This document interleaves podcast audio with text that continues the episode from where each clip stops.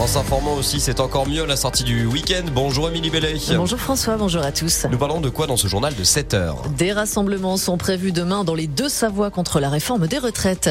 Une action coup de poing a récemment été menée en simultané dans cinq communes de Haute-Savoie en ligne de mire des dégradations récurrentes sur le réseau public fibre optique. Et après sa qualification historique en demi-finale de la Coupe de France, le FCNC a été battu ce week-end à domicile.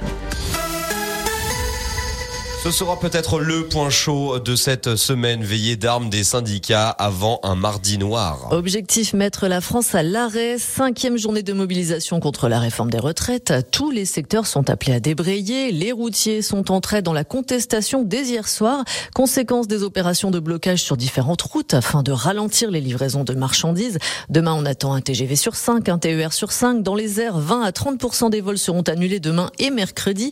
La plupart des grèves sont reconductibles et pourrait donc durer.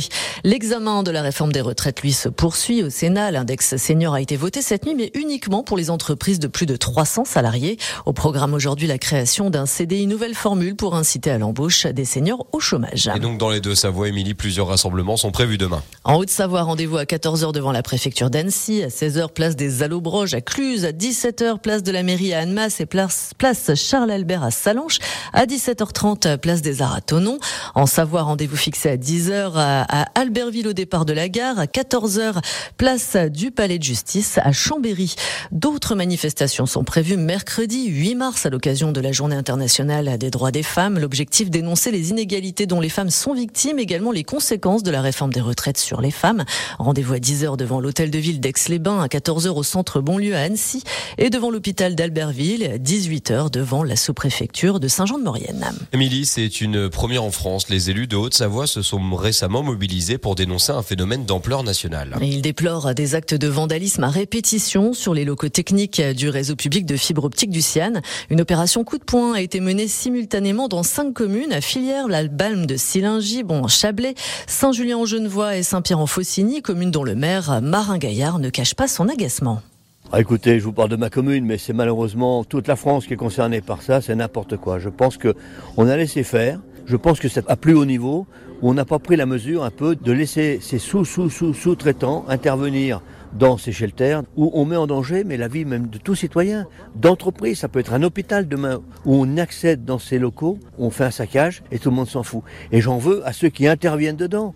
Mais vous on trouve de l'urine, on trouve de tout dans ces locaux-là, mais c'est pas normal quoi. Cette porte-là, elle était plusieurs fois fracturée au pied de biche pratiquement pour être ouverte. Donc oui, c'est quelque chose que j'apprécie pas du tout et qui est à l'encontre dans une société qu'on est aujourd'hui. Euh, quelque part, ça m'étonne pas. Des dégradations à répétition qui ne sont pas étrangères au délai abusif de raccordement des particuliers et des coupures subies par tous les usagers. L'accès aux locaux de raccordement a symboliquement été bloqué au sein des cinq communes. À noter que le déploiement du réseau en 2022 a permis d'accroître fortement les abonnements à la fibre avec un doublement en un an. Le démantèlement du réseau cuivre est annoncé officiellement à partir de 2026. Pour terminer ce journal Radio Mont Blanc, le retour de nos héros du FCNC du football avec la 26e journée de Ligue 2. Et la défaite du FCNC battue 3-0 à domicile par Metz. Prochain match pour les Reds samedi en déplacement à Grenoble. Radio Mont Blanc évidemment premier supporter des Reds. Oui, complètement. Bon devant en plus une affluence record, un guichet fermé, plus de 10 000 spectateurs. Malheureusement ça s'est soldé par une petite douche, mais je pense que le cœur était encore au Vélodrome. Merci beaucoup Émilie Belair. Retour de l'actualité dans moins de 30 petites minutes.